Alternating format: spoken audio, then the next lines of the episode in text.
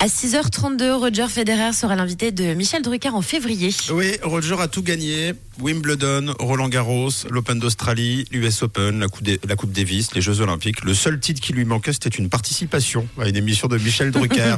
eh bien, c'est chose faite, si ça, c'est pas une bonne nouvelle. Euh, Roger sera l'invité de Vivement Dimanche le 11 février prochain sur la chaîne France 3 pour une émission spéciale anniversaire du chanteur Serge Lama qui en profitera pour dire adieu à la scène et à son public, le grand Serge Lama. Je suis malade,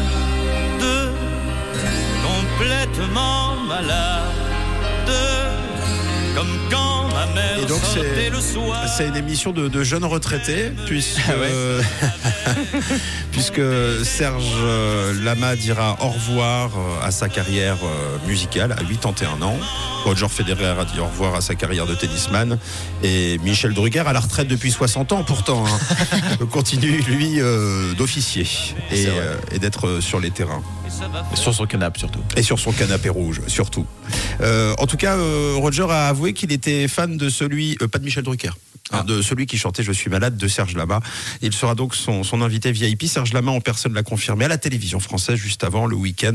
Et c'est vrai qu'être assis dans le canapé rouge de Michel Drucker sans s'endormir sera sans doute sa plus belle performance d'athlète. donc rendez-vous le 11 février prochain. Bravo Roger, tu nous surprendras toujours.